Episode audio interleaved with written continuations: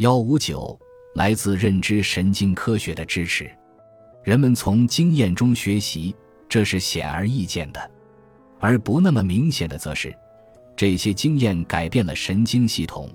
而且这种改变的方式构成了知识表征的神经学基础。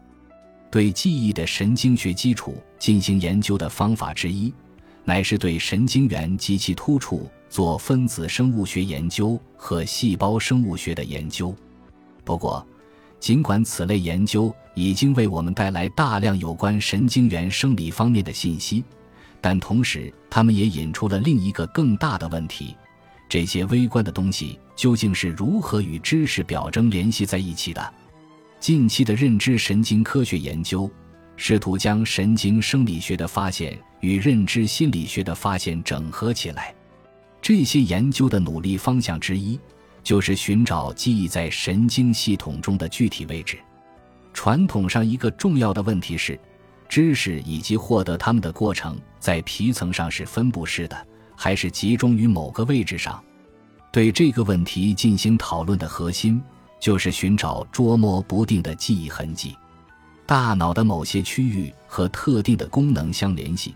但是像记忆这样的功能似乎和很多位置都有关，而这些位置中的每一个都能同时运作，或者与其他位置一起平行工作。斯夸尔认为，信息的存储可能比此前所设想的更加具有稳定的位置，而且和记忆相关联的神经系统变化。其位置可能与参与知觉过程的神经系统是一样的。这一假设看上去与拉什利的发现相矛盾。拉什利认定记忆广泛的分布于整个大脑。不过斯夸尔争辩说，如果考虑复杂学习的情况，那么拉什利的观点与他自己的观点其实是一致的。在复杂学习时，有许多种类的信息被加工。而且每一种类的信息都被独立的加工和定位存储，因此，记忆在这样一种意义上是局部定位的，即特定的大脑系统表征了每一个事件的特定方面。